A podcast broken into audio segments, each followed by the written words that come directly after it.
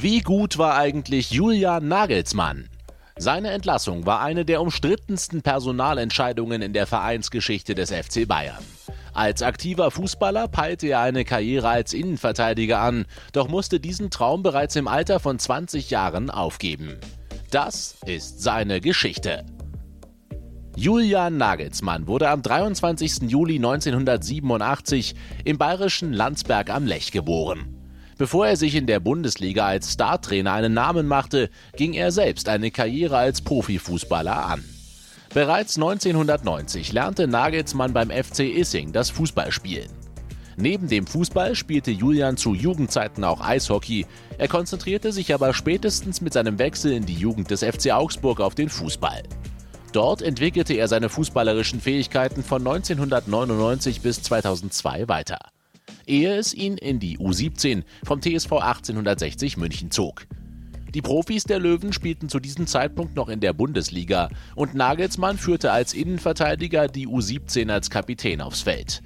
Von 2004 bis 2006 gehörte der durchaus talentierte Nagelsmann der U19 der 60er an und absolvierte 31 Partien in der U19-Bundesliga. Nagelsmanns Vorbild war damals die Chelsea-Legende John Terry. Das gab er in einem Interview mit der Times bekannt. Er war zu der Zeit einer der besten Innenverteidiger. Ich glaube, es gab eine Saison, in der er keinen Zweikampf verlor. Auch einen Vergleich zwischen Terrys und der eigenen Spielweise zog Nagelsmann. Er war mutig mit seinem Kopf. Ich konnte gut mit meinen Füßen Fußball spielen, aber war besser mit dem Kopf. Deshalb gab es ein paar Parallelen, weshalb er für mich eine Art Vorbild war.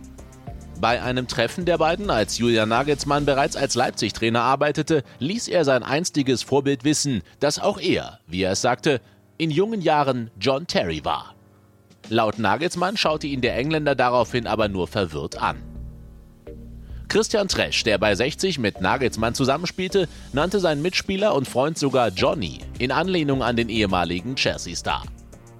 Wenn ihr übrigens mal eine Folge über Nagelsmanns Vorbild John Terry haben wollt, schreibt es uns gerne mal in die Kommentare. Christian Tresch, der in der Bundesliga unter anderem für den VfL Wolfsburg und den VfB Stuttgart auflief, verglich Nagelsmann rückblickend auch mit dem deutschen ehemaligen Nationalspieler Holger Bartstuber. Denn Nagelsmann war aus Treschs Sicht ein überragender Innenverteidiger, der immer den Weg nach vorne gesucht hat. Vertikal, ähnlich wie Holger Bartstuber bei Bayern das gespielt hat, mit dem rechten Fuß. Doch schnell plagte Julian Nagelsmann auch das Verletzungspech, was später auch eine größere Karriere von Holger Bartstuber verhinderte. Für die zweite Mannschaft von 1860 München, in die Nagelsmann 2006 hochgezogen wurde, lief er aufgrund von Verletzungen kein einziges Mal auf. Nach einer Spielzeit im Kader von 1860-2 kehrte Nagelsmann zum FC Augsburg zurück, allerdings nur um dort für die zweite Mannschaft zu spielen. Allerdings verließen ihn die Verletzungssorgen auch bei den Fuggerstädtern nicht. Ein Meniskus- und Knorpelschaden, zwei Operationen und die Gefahr einer Arthrose zwangen Julian Nagelsmann schließlich dazu, seine Karriere 2007 im Alter von nur 20 Jahren zu beenden. Christian Tresch fasste zusammen, leider hatte er nicht das Glück, Profifußballer zu werden, er hatte auf jeden Fall die Fähigkeiten dazu. Laut eigener Aussage hatte Nagelsmann nach dem Beenden seiner Laufbahn als Spieler eigentlich keine Lust mehr auf Fußball. Doch sein damaliger Trainer verhinderte, dass er dem Sport komplett den Rücken kehrte. Es war kein geringerer als sein Nachfolger beim FC Bayern München, Thomas Tuchel. Tuchel bot Nagelsmann an, für den Rest seiner Vertragslaufzeit als Co-Trainer die Gegner zu analysieren. Laut Tuchel habe sein Schützling gezeigt, dass er sich bis ins kleinste Detail mit dem Gegner befasse, dass er Lösungen suche und, Otto und Tuchel, man konnte in dieser Arbeit auch Julians Liebe zum Spiel sehen. Parallel dazu studierte Nagelsmann Betriebswirtschaftslehre auf Diplom und ergänzte noch anschließend per Fernstudium um Sport und angewandte Trainingslehre. Den Scouting-Job nutzte Nagelsmann auch dazu, um neben dem Studium ein bisschen Geld zu verdienen.